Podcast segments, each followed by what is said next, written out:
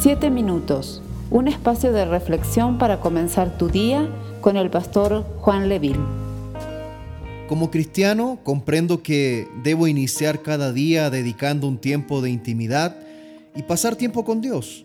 Este tiempo puede variar de persona a persona, pero esencialmente debe contener dos cosas, meditar en la palabra del Señor y orar. Cuando hablamos de meditar en la Biblia, lo primero que necesitamos para que este tiempo realmente sea fructífero es la quietud. Jesús iba al monte, al desierto o a algún lugar apartado para orar y encontrarse con su Padre. De la misma manera, animaba a la gente a encerrarse en sus cuartos y orar en secreto. El tiempo con Dios debe ser así, algo secreto, algo íntimo. Hay una grande diferencia entre tener intimidad y relacionarse con Dios. Tomando un ejemplo de la familia, relacionarse es lo que haces con tus seres queridos cuando conversas con ellos, cuando los acompañas caminando, en el transporte público, en el auto, a tomarse un café, en el gimnasio, en el trabajo. En medio del trajín, tú puedes relacionarte con tus seres queridos. ¿Sabías que tú puedes relacionarte con Dios de la misma manera? En medio de todo, en todo momento, pero sin orar. También puedes tener intimidad con alguien, con una persona con la que tienes una relación para profundizar.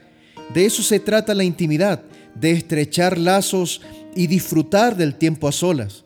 Intimidad es estar a solas viendo el atardecer desde un lugar silencioso. Intimidad es encerrarse en un auto y abrir tu corazón sobre lo especial que es esa persona para ti.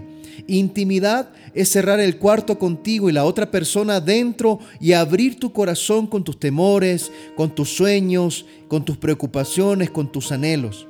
Es obvio entonces que la intimidad es algo más preciado y algo separado, algo que no se tiene con cualquier persona. Jesús entendía esto y por eso iba a lugares solo a pasar tiempos con el Padre. También lo entendía en sus relaciones al pasar tiempo de calidad con sus discípulos. Dios ha diseñado nuestro corazón para esto, para tener momentos de intimidad que nos permitan profundizar aquellas relaciones de amor con nuestra familia, con nuestros amigos, con nuestra pareja, pero por sobre todas las cosas, con Él. Hebreos capítulo 4, verso 15 y 16 dice, porque no tenemos un sumo sacerdote que no pueda compadecerse de nuestras debilidades, sino uno que fue tentado en todo, según nuestra semejanza, pero sin pecado. Acerquémonos pues confiadamente al trono de la gracia para alcanzar misericordia y hallar gracia para el oportuno socorro. Este es el anhelo de Dios. Dios desea que lo busquemos confiadamente, que le hablemos confiadamente, que lo amemos confiadamente, con el respeto hacia un padre y un rey, pero con la confianza de un padre y un rey compasivo que desea hacer bien y conoce nuestros corazones. Es propio decir también de que Dios desea que nos acerquemos por los motivos correctos Dios no desea que lo busquemos solo por los milagros, por las bendiciones, por el bienestar. De la misma manera que un padre no desea que lo busquemos solamente para pedirle dinero, Dios desea tener una relación con nosotros.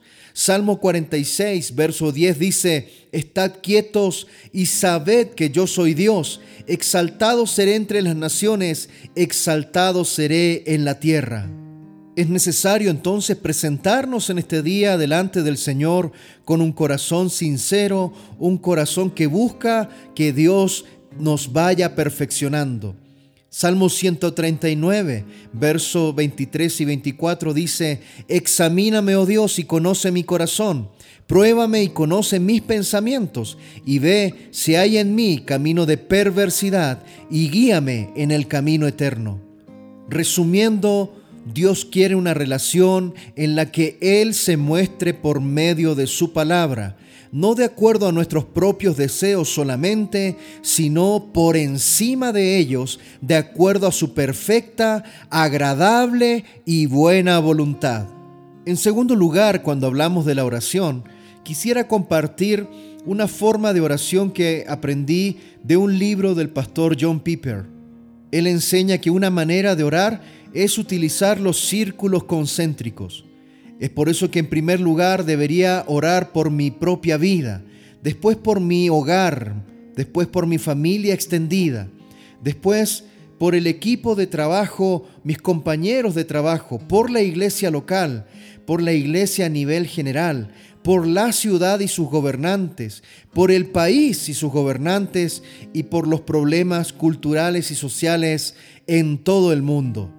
Es interesante esta forma de oración, comenzar por lo personal y cercano y avanzar hacia lo exterior y lejano. Tenemos que ser sinceros, no siempre se puede orar por todo. Oremos por lo que nuestro corazón nos muestre, según la necesidad, sabiendo que Dios tiene control de todo y que Él desea que haya intercesión por algo específico. Romanos capítulo 8, verso 26 dice, Asimismo, en nuestra debilidad, el Espíritu acude a ayudarnos. No sabemos qué pedir, pero el Espíritu mismo intercede por nosotros con gemidos que no pueden expresarse con palabras. Como usted puede ver, estos tiempos devocionales enfocados en la palabra del Señor y en la oración serán muy enriquecedores para tu vida espiritual y personal. Lo realmente importante es que este tiempo sea solo para buscar al Señor, buscar su presencia, buscar su rostro, buscar comunión con Él para que Él nos fortalezca para afrontar el día con su armadura y obedeciendo lo que Él nos manda, viviendo bajo su voluntad. Esta es la enseñanza de esta mañana. Que el Señor te bendiga y te guarde y haga resplandecer su rostro sobre ti y derrame paz en tu corazón. Dios te bendiga. Esperamos ser de bendición para tu vida. Comparte este mensaje con familiares y amigos. Que Dios te bendiga. Puedo confiar en ti. Sé que aquí estás.